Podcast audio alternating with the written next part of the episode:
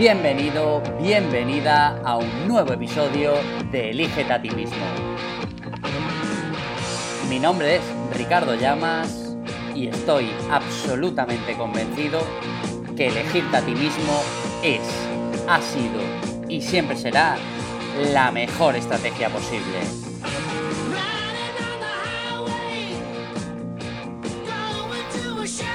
Hey, hola a todos, bienvenidos a un nuevo episodio de Elige a ti mismo. Hoy vamos a tener un episodio diferente. Un episodio diferente, pero que va a ser recurrente en esta nueva temporada del podcast. Va a ser un episodio en el que vamos a hablar de casos que nos encontramos en Llamasex, en la agencia, y os vamos a contar, pues, qué nos encontramos, ¿no? Cuál fue la situación que nos trasladó el cliente, qué es lo que le propusimos, qué es lo que hicimos y cuál fue el resultado de ello. Bueno, pues el caso de hoy es bastante mm, curioso porque es una empresa de césped artificial del norte de España. ¿Vale? Una empresa bastante grande que, para poneros en situación, eh, normalmente, digamos, a lo que se dedicaban eran a instalaciones deportivas, bueno, concesiones públicas, ¿vale? El caso es que nos contactó Natalia, y no, que es la CEO de la compañía, y nos dijo, oye Ricardo, mira, tengo un problema y es que para este año, por no sé qué motivo, bueno, sí sé el motivo, pero no vamos a entrar en él, el, no vamos a tener el suficiente número de contrataciones públicas o de concursos públicos que solíamos tener. Entonces queremos dar el salto al B2C, o sea, a vender directamente al consumidor final. Lo primero que nos dijo es que estaba interesada en hacer SEO, porque digamos el mundo del césped artificial, pues al final es una compra en la que el cliente pues ve diferentes empresas, valora, sopesa, es una inversión económica, pues bueno, moderada o alta en función de, de los ingresos de la familia, y bueno, es una compra que, es que no es impulsiva, digamos que es premeditada. Entonces, bueno, pues ella entendió que el SEO era el lugar en el que tenían que estar. Obviamente es así, pero claro, toda su competencia estaba en SEO. O sea, absolutamente todo el mundo que vende em, césped artificial estaba ya haciendo un trabajo de SEO, por lo cual todas las palabras transaccionales estaban ya copadas. Y era bastante difícil con una web prácticamente, bueno, prácticamente o, totalmente sin ningún tipo de trabajo hecho, eh, posicionarnos pues en un tiempo prudencial.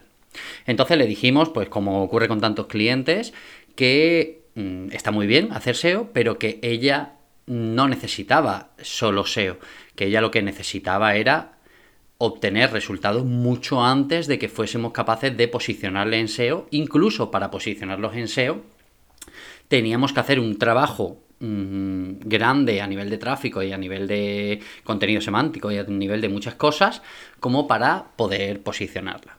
Como es una empresa grande y como, bueno, pues Natalia entendía que, bueno, que tenían que hacer más cosas que solo SEO, decidimos eh, empezar a trabajar con ellos. ¿Vale? Para que os hagáis una idea, ellos en lo que es cliente final vendían muy, muy, muy poco. Y se enfrentaron a la situación y decidieron dar el cambio porque eh, toda su parte de concursos públicos, pues bueno, se les había quedado más chica. Dicho esto, el primer aprendizaje es nunca tengáis todos los huevos en la misma cesta. ¿Por qué? Porque si se os cae la cesta de los concursos públicos, por lo menos haber tenido un trabajo en la parte de cliente particular. Porque si no lo que haces es cuando te encuentras que tienes poco dinero o falta de recursos, tienes que empezar de cero. Y las cosas no son instantáneas. Bueno, como veréis ahora. Entonces, ¿qué es lo que hicimos? Lo primero que hicimos fue hacer pues un, análisis de la competencia, ¿no? Ver eh, quién estaba posicionado en las cinco primeras eh, posiciones de Google de césped artificial y todas las palabras clave, keywords, etc. vimos qué estaban haciendo en Google Ads, porque otra cosa es que ellos estaban en Google Ads y uno de los por lo que querían hacer SEO es que Google Ads les estaba costando muchísimo dinero. Claro que Google Ads te está costando muchísimo dinero porque es que lo estaban empleando mal. Google Ads empleado exclusivamente para palabras transaccionales, no es que esté mal, pero cuando hay muchísima competencia, como es el campo del césped artificial, te sube el coste por clic de una manera de locos, por lo cual hay que hacer otra estrategia. Bueno, os vamos a contar, sin dar muchos detalles, ya que ellos no han querido que demos su nombre y tampoco contemos obviamente la estrategia completa, os vamos a dar unas pinceladas de qué fue lo que hicimos, ¿vale? Lo primero fue decirle que mm, si querían contratar solo SEO, nosotros no éramos su agencia. ¿Por qué? Porque nosotros nos dedicamos a, conseguir resultados y con SEO solo no iban a conseguir resultados. Bueno, es posible que consiguieran, pero a seis meses vista. Entonces, ¿qué fue lo que hicimos? Lo primero fue hacer una estrategia que englobaba, obviamente, SEO, englobaba corregir todos los fallos que tenían en la web, propuesta de valor, diferenciación, bueno, muchísimas cosas. Luego, toda la parte de Google Ads imprescindible, toda la parte de Meta, Facebook Ads, email marketing y muy, muy, muy, muy importante, medios de comunicación. Y dice, joder, Ricardo, medios de comunicación. Sí, ahora os explico. Mira, lo primero fue empezar a poner la página acorde a las palabras transaccionales que queríamos posicionar. Obviamente, esas eh, palabras eh, transaccionales perdón, tardaban un tiempo. Y además, Google necesita ver que tú eres relevante, por lo cual necesitaba recibir bastante tráfico. ¿Qué es lo que hicimos? Esas palabras transaccionales las apoyamos con Google Ads. Les corregimos todos los fallos que tenían en Google Ads, eh, no solo en, en tema palabras negativas, sino también de públicos objetivos que no estaban utilizando, de audiencias que no estaban utilizando. Digamos, estaban utilizando Google Ads a nivel 2018, no a nivel 2022. Entonces, bueno, todo eso se lo, se lo corregimos. Con eso conseguimos bajarle el coste por clic casi un 40% en determinadas palabras, no en todas, ¿vale? Pero bueno, con, Google Ads y eh, todo el trabajo de SEO empezamos un poco a traquear, ¿vale? Empezamos un poco a, traccionar, perdona, empezamos a, ver también qué estaba ocurriendo, qué pasaba con los clientes, qué tipo de, mm, cliente nos venía, qué tipo de presupuesto nos, eh, solicitaban, cuál era el ratio de solicitud em, éxito tenían, ¿vale? Como estaba tardando bastante en posicionar todas las palabras SEO, decidimos aplicar una estrategia que fue absolutamente la hostia, ¿vale? Hicimos un comparador de empresas de césped artificial de España. Obviamente, en las que aparecían todas las empresas de la competencia, bueno, las cinco o seis más fuertes, y nosotros. ¿Qué ocurre? Que hicimos como una tabla en la que poníamos, obviamente, en lo que nosotros éramos buenos y en lo que eran malas las otras empresas. Esta, no, esta digamos, comparativa la pasamos a notas de prensa y las publicamos en diferentes medios. ¿Qué ocurre? Bueno, todo englobado bajo una noticia, ¿vale? ¿Qué ocurre? Que los medios la publicaron. Cuando un medio de comunicación publica la noticia, automáticamente el SEO se dispara, porque es una página de autoridad brutal.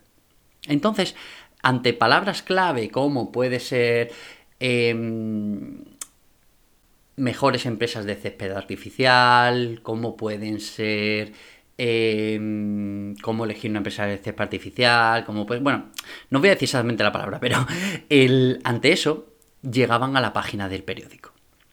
¿Qué ocurre? Una vez que llegaban a la página del periódico, veían la comparativa. Y una vez que veían la comparativa, que obviamente la comparativa no era demasiado exagerada, ¿a quién creéis que llamaban? Pues obviamente a nosotros. Luego, además de todo eso, aplicamos una estrategia de email marketing, aplicamos una estrategia de retargeting tanto en Google Ads como en eh, Meta y una estrategia de captación de leads en Meta, ¿vale?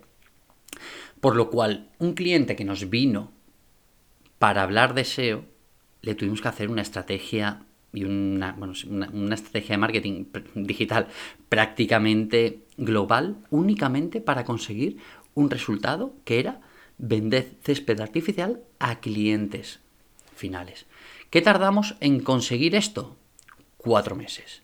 Cuatro meses de trabajo y ya te puedo decir yo que Natalia mm, está más que encantada. Seguimos trabajando con ellos, pero ahora cosas mm, puntuales porque, bueno, tampoco es necesario. ¿Qué, mm, ¿Qué me gustaría sacar de reflexión en esto? Cuando tú quieres eh, solucionar un problema o quieres conseguir un resultado, no puedes centrarte solo en una táctica, solo en una acción, porque hoy en día, dentro del mundo del marketing digital, lo que funciona es la estrategia. Es ese conjunto de tácticas, ese conjunto de acciones que van a mm, retroalimentar cada uno de los canales y van a hacer que al final el cliente termine comprándote o termine decidiéndose por ti. Uno de los grandes, grandes, grandes problemas que tienen mucho las empresas de B2B, bueno, y de B2C, es que tienen la web directamente transaccional, como si fuera una web de e-commerce, como si fuera una web de, de venta directa. Entonces están perdiendo todo el potencial del email marketing. Al final, cuando tú tienes un producto que que necesita un proceso de maduración, que necesita un proceso de generación de confianza, es vital la estrategia de email marketing. Pero claro, para, para tener la posibilidad de hacer una estrategia de email marketing, lo primero que tienes que hacer es intentar maximizar el número de emails que recibes por cada acción de marketing que realizas. Entonces, bueno, para resumir un poco, no sé si me ha quedado claro, es el primer episodio, si no me perdonáis, el de este tipo, pero espero que me ha quedado claro.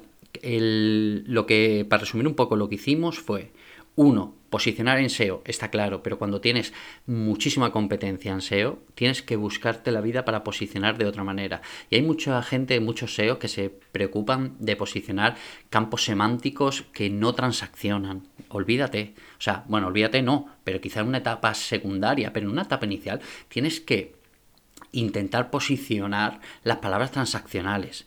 Eso no significa que no hagas palabras long tail, que por supuesto las tienes que hacer, pero con palabras transaccionales. Pues recuerda que la métrica más importante siempre es dinero en el banco, ¿vale? Euros en el banco es la métrica más importante. Entonces, bueno, para posicionar el SEO hicimos la comparativa de empresas de césped artificial y la posicionamos en los medios de comunicación. Imagínate cuando un cliente hace una búsqueda y le aparece un medio de comunicación, automáticamente lo cree. Y cuando lo cree y ve la comparativa y ve que tú eres el mejor en los puntos de dolor que nosotros habíamos establecido de ellos, pues imagínate, ¿no? luego todo esto, lo, obviamente, captando, captando leads y obviamente vendiendo mediante Google Ads y mm, con retargeting en Google Ads y con retargeting en Meta. Además de captaciones de, mm, de leads, captaciones de, mm, de, emails mediante Meta también, ¿vale? Así que en cuatro meses, eh, no haciendo caso obviamente a lo que venía el cliente, porque eso es importante, porque el cliente al final él tiene una idea de lo que cree que quiere hacer, pero es nuestro trabajo al final orientarle. El, conseguimos el resultado, conseguimos el resultado que Natalia y esta empresa de césped artificial necesitaba. Así que, bueno, espero que te haya servido, que te haya resultado un poco interesante por lo menos y que veas que hay pues más estrategias y más caminos para conseguir un resultado que sencillamente lo que hace todo el mundo. Bueno, pues nada, un episodio cortito, pero y al grano. Yo creo que ha podido ser interesante, no lo sé, ya, ya me lo contaréis. Y nada, nos vemos la semana que viene. Espero que. Mm, pero que, bueno, no lo puedo decir todavía, pero yo creo que vamos a tener un episodio interesante la semana que viene y nada, que seáis muy felices, que os vaya todo bien, que si necesitáis algo de nosotros, ya sabéis, llamas unax.com y ahí nos podéis rellenar el formulario y listo, como siempre os digo, seguimos.